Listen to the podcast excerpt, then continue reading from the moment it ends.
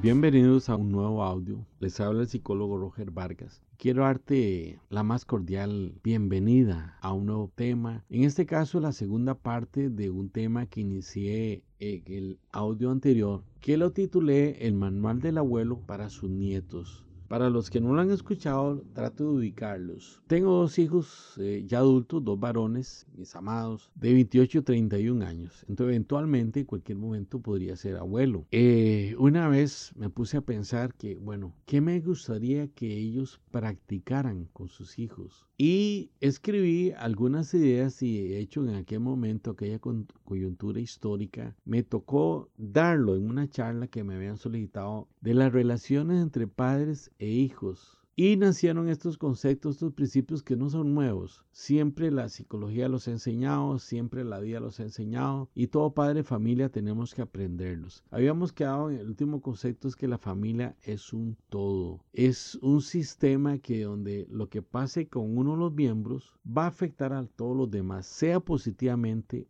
negativamente. Un concepto tomado en la terapia sistémica familiar. Entra un concepto nuevo pero antiguo como la misma humanidad. Hijos amados, la disciplina es fundamental y empieza desde el nacimiento. Desde que es un bebé empezamos a ponerle límites, horarios, tratamos de regularle su ritmo biológico de que duerma en las horas que, que debe dormir, que coma a las horas que debe comer esta parte de la disciplina es, es, relevante resaltar lo siguiente. El establecimiento de límites se hace con amor. Yo disciplino con amor, no con agresión, no con enojo, no con, con rencor. Se hace con una convicción de como padre, como madre familia, que es lo mejor para los hijos. Hay que tener una constancia. Las disciplinas es, es, es intentarlo, intentarlo hasta que la conducta deseada se incorpore y ya sea para siempre. Algo que me encanta y lo vuelvo a repetir que en el primer podcast sobre del manual del abuelo para sus nietos lo mencioné es que hay que tener respeto con nuestros hijos. Nuestros hijos no son cosas, son personitas que nacieron del amor de la pareja y por lo tanto hay que tenerles respeto como personas y personitas que son como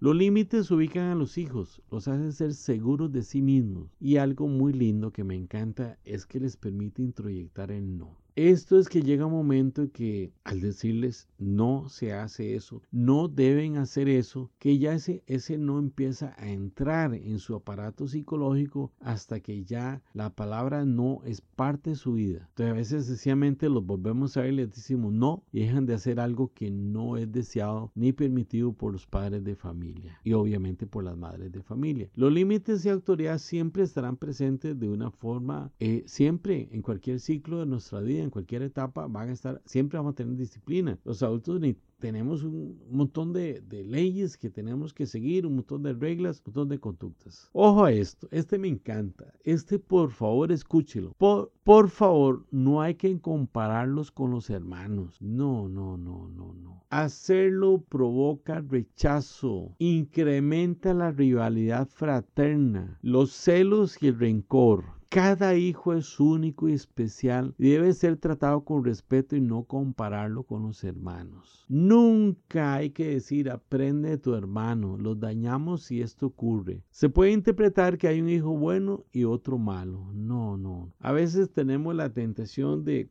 compararlos con hermanos o hermanas mayores. No, cada hijo es individual. No podemos señalarles de una forma u otra que un hijo es mejor que el otro, que uno es bueno que es malo. Las diferencias individuales deben prevalecer y deben ser amadas por los padres. Establecemos un muro entre hermanos. Ojo, a, a, acentuamos una distancia entre los hermanos, podría darse hasta una rivalidad muy fuerte entre ellos. Y perdemos autoridad moral para evitar las peleas entre los hermanos, porque estamos a veces comparándolos con los otros hermanos y es un error. Cada hijo es un ser individual, es una personita que merece respeto y un trato individual. Otro principio que me fascina, debemos de ser como madres de familia, como padres de familia, un modelo constante para ellos. Tenemos que ser un modelo. el aprendizaje social nos enseña que aprendemos por imitación y por modelamiento. Repito, aprendemos imitando y por el modelamiento de nuestros, nuestras autoridades, en este caso nuestras, nuestros padres y nuestras madres. Alguien dijo, Virginia Bear, en un poema, no lo alertó, solamente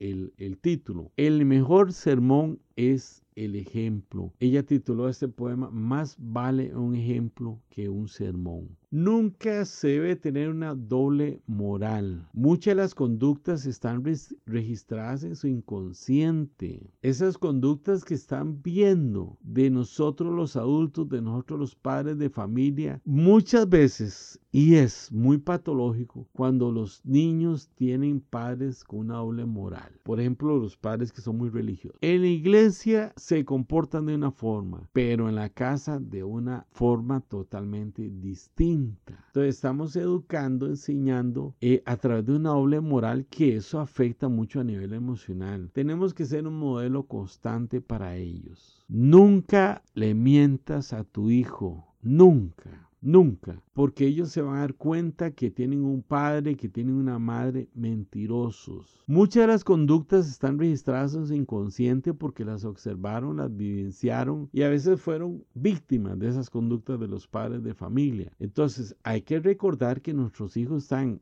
aprendiendo por la imitación de nosotros y por el modelamiento que les estamos dando. Por eso muchas veces tenemos el caso que, que la niñita eh, tiene ademanes como la mamá porque está aprendiendo ella como modelo, que tiene ciertas conductas del papá porque está aprendiendo del papá como modelo y esas conductas están registradas, implantadas en su inconsciente. Deja que te mire como humano, que te observe cómo enfrentas la vida, que aprenda que la mamá y, y el papá son seres humanos con errores imperfectos que también se equivocan. La única ventaja es la experiencia que les llevamos a los hijos, es la única, la única ventaja. Ellos aman a padres que les han amado y cuidado. Esto, esto es lindísimo. Y no a superhéroes. No juguemos de que somos superhéroes, que todo, que somos omnipotentes, que todo lo podemos. No, los hijos aman a padres que los han amado y cuidado. Eso, eso, es, eso es fantástico. Es como, como secretos, como claves de aprender cómo modelar y cómo, cómo, cómo ser eficientes en la relación padres e hijos. Repito esta frase que me encanta. Ellos aman a padres que les han amado y cuidado y no a superhéroes. En algún momento te van a alcanzar y superar. Pero si fuiste un buen modelo, tú seguirás siendo su padre, tú seguirás siendo su madre. Claro, llega un momento. Teóricamente, a los 15 años pueden ser más inteligentes que, que nosotros. Yo me di cuenta con mi hijo mayor que, que eh, a los 12 años era más inteligente que yo. Gracias a Dios, los dos son más inteligentes que, que yo. Y eso me hace sentir orgulloso de ellos. Me superaron en todo. Son más altos, son más fuertes. Entonces, pero si tenemos un buen, buen vínculo con ellos, siempre vamos a seguir siendo su padre y su madre. Ejercer el arte de escuchar siempre. Escuchar siempre. A veces los padres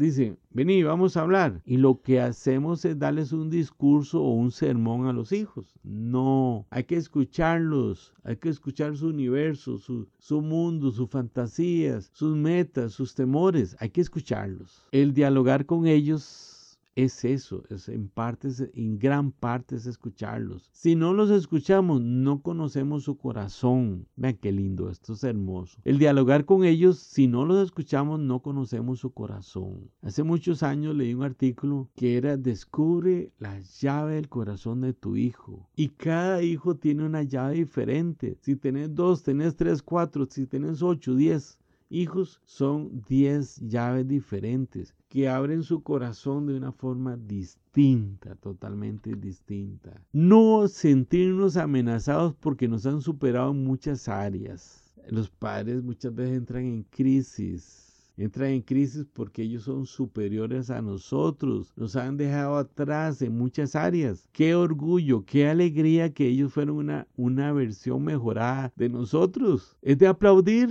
es de aplaudir. Qué dicha que nos superan, porque van a ser mejores, se les va a facilitar muchas las cosas en todas las áreas, en todas las áreas, ¿verdad? En todas las áreas. Ya mencioné que muchos de los chicos nuestros a los 15 años son más inteligentes que nosotros. Le falta acumular mucha cultura, sí, les falta la experiencia que nosotros tenemos. Obvio, por supuesto, son más fuertes, son más fuertes. Ahora hablé de la disciplina. Hace muchos años, dando un taller de relaciones padres e hijos, en un receso del taller, porque era largo, eran de cuatro horas ese taller, un padre de familia se me acercó y me dijo, mira, vos tenés razón. Fíjate que mi hijo, eh, a mi hijo mayor y a los demás, yo los disciplinaba con castigo físico, con la famosa faja. Dice, y en un momento se portó mal, tuvo una cuestión ahí que me desobedeció entonces lo iba a castigar de la misma forma que era pegarle unos cuantos fajazos en, sus glúteos. Cogí la faja y le tiré el primer fajazo. Sorpresa, él me agarró la faja. Entonces yo se la jalé fuerte para quitársela. Oh, oh, él jaló más fuerte. Segundo intento me pasó lo mismo, solo que él jalaba más fuerte que yo. Al tercer intento de castigarlo con castigo físico, con un fajazo en los glúteos, sabía que iba a terminar yo perdiendo esa lucha física. Entonces le dije, mira, sentémonos y hablemos como hombres. Entonces, imagínense qué lindo esto, ¿verdad? Qué lindo esto. No nos sintamos mal que nos superaron en todo, que tienen un mejor rendimiento escolar, que son más fuertes, que destacan en los deportes, que en la tecnología nos llevan miles de años luz. Pero ojo a esto, yo sigo siendo el padre y eso nunca se va a revertir. Usted sigue siendo la madre y eso no se va nunca a revertir. Seguimos siendo padres y eso no se va a revertir. Somos los padres. Ellos son nuestros hijos y esa relación nunca va a cambiar. Qué lindo que a través de ese desarrollo de los hijos, ellos se conviertan en mis maestros. Entonces, ¿qué va a ser amenazante? No, ahora tengo una ventaja que mis hijos son maestros en muchas áreas. Disculpen el ejemplo personal. Me cuesta mucho la tecnología. Cuando digo tecnología es todo lo que tiene que ver con la computación, redes sociales, toda esta cuestión que es que estamos en este mundo inverso, inversos y tenemos que dominarla para disfrutar de las ventajas que tiene. Eh, mis hijos siempre me sacan de apuros, me enseñan, pero hace muchos años eh, estaba haciendo un trabajo en la computadora y algo me pasó y no, no sé, eh, no sé qué me ocurrió, pero, pero eh, no sé si fue que perdí el material, no sé, no, algo me ocurrió ahí en ese momento. Llamé a mi hijo menor y posiblemente no estaba de buen humor en ese momento. Cuando le expliqué el problema que tenía yo, en ese momento él estaba en la universidad y nada más me dijo, pa, ¿qué te dice la pantalla? Nada, hijo. Como si la pantalla me hablara.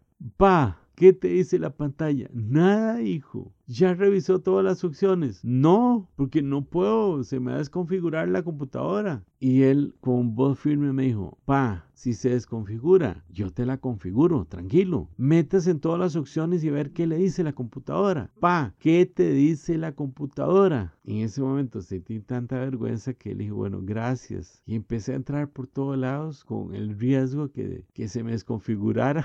Y no sé cómo, pero logré encontrar la solución. Entonces en ese momento entré, entendí, entré en un acto de comprensión que tanto él como el hermano mayor ya son maestros míos en muchas áreas. Eh, ellos me enseñan la cultura del joven actualmente, del joven adulto. Entonces dejemos que nuestros hijos se conviertan en maestros nuestros. Solo debo disfrutarlo y darle gracias a Dios por sus dones, capacidades y talentos. Y decirle a Dios, gracias Padre porque mis hijos son superiores. Ahora son mis maestros. Otro principio que me ha ayudado mucho en la relación con mis hijos y me ha ayudado a enseñar a otros padres a través de, situaciones psicológicas, de situaciones profesionales, eh, como profesional en psicología que soy. Debo comprender que son seres humanos imperfectos. Si sos de otro país y escuchas estos, quizás no vas a entender la frase, pero ya te la explico. Se van a jalar tortas. Tortas son problemas en, Costa Rica. Se van a jalar problemas, dificultades, porque son humanos y seres humanos imperfectos. A algunos les va a costar o simplemente no les gusta estudiar y querés que lleguen a tener un doctorado PhD que quizás siempre lo quisiste tener y nunca lo tuviste. Entonces proyectamos nuestras fantasías en ellos. A algunos no les va a gustar, a algunos les va a costar o simplemente no les gusta estudiar. Esto pasa mucho con el fenómeno de primaria y secundaria y se, invierte cuando llegan a la universidad porque escogen un proyecto académico que les gusta, como proyecto de vida. A algunos les va a pegar duro la adolescencia. ¿Esto qué significa? Que van a tener una edad de la adolescencia crítica y a veces van a caer en crisis. Y algunos, uy, ¿cómo les va a costar definir el proyecto de vida? Por favor, mis hijos son seres humanos imperfectos. Segundo ejemplo personal, gente linda que me escucha, me costó tanto definir mi proyecto de vida. Al fin lo pude lograr. Hoy de volver a nacer volvería a ser psicólogo. Me encanta lo que hago, tengo una pasión por la psicología. Como todos los seres humanos, tienen un lado oscuro y pecan, se portan mal, hacen cosas, porque son seres humanos imperfectos. Pero si les amamos con amor incondicional, esto estará por encima de sus errores. Nunca debo proyectar en ellos mis proyectos no realizados o forzados. Ya lo mencioné, no debo proyectar mis fantasías. Quizás mi fantasía como joven fue tener un carro increíble y pasear en ese carro una, una chica. Este, y, y nunca lo pude hacer, pero puede ser que mis hijos se hayan realizado profesionalmente o, o paralelamente a su formación académica, hayan tenido un trabajo y puedan tener su carro y, tener, y pasear con una chica linda. Entonces, nunca debo proyectar en ellos mis proyectos no realizados o forzados. Quizás, señora madre, quisiste ser una reina belleza, pero, pero no necesariamente mis hijas tienen que serlo. Quizás quise ser un campeón olímpico en natación o en, gimnasia, pero mis hijos no deben de serlo. Ellos tienen que escoger su camino, tienen que construir su realidad y su proyecto de vida. Ellos escogen qué ser. Yo los puedo orientar, los puedo supervisar, pero no influenciarlos para que escojan aquello en que yo quise. De lo contrario, vamos a tener hijos frustrados, hijos frustrados frustrados. Termino con esto. Nunca traicionar su confianza. Creo que es uno de los conceptos y principios entre las relaciones padres-hijos más relevantes que he descubierto en mi vida y la he enseñado. Termino con estas dos frases. Una no sé el actor, el autor, perdón, pero es, es muy buena. La confianza se gana con mis actos y se pierde con tan solo uno. ¡Wow!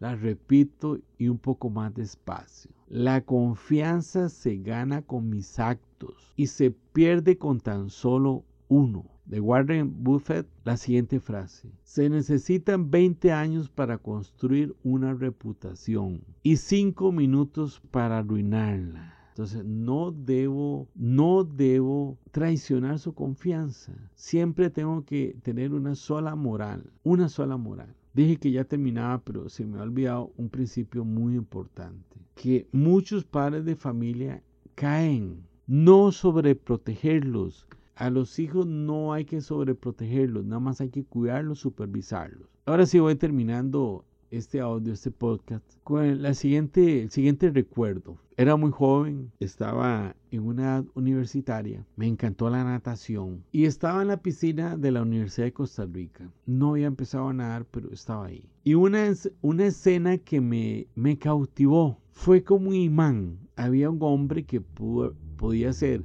o un estudiante universitario avanzado o un profesor universitario joven un niño muy pequeñito, tal vez unos 3 años, 4 años. En la Universidad de Costa Rica hay dos piscinas, una para nadar, para competencias, para entrenar de 50 metros y hay una piscina honda que es para clavados. Eh, tiene dos, dos eh, un trampolín y una plataforma más alta. El niñito empezó a subir por la, la escalera para llegar a la plataforma más alta y su padre únicamente lo miraba nunca se puso ansioso, nunca intentó decirle no lo hagas, solo lo supervisaba atentamente. Si ese niño caía a la piscina, posiblemente en segundos él iba a entrar a rescatarlo. pudo haber caído en el cemento, pudo haberlo atajado él, pero me dio una lección de vida tan joven y es que le estaba permitiendo a su hijo desarrollar confianza, seguridad en él y saber que puede tener retos en la vida y superarlos. Nunca supe quién era este hombre, pero me modeló la confianza de un padre a un hijo. Gente linda, los invito a eso, a amarlos incondicionalmente, a respetarlos, a nunca mentirles y nunca tener una doble moral con nuestros hijos. Nunca se nos ocurra perder la confianza con nuestros hijos. Ha sido un gusto. Si necesitas alguna consulta, puedes escribirme al correo electrónico psicologiaroger.gmail.com Psicología con P y Psicología Roger pegado arroba gmail.com. Ha sido un placer y hasta la próxima. Les mando un abrazo, que estén muy bien y bendiciones para todos.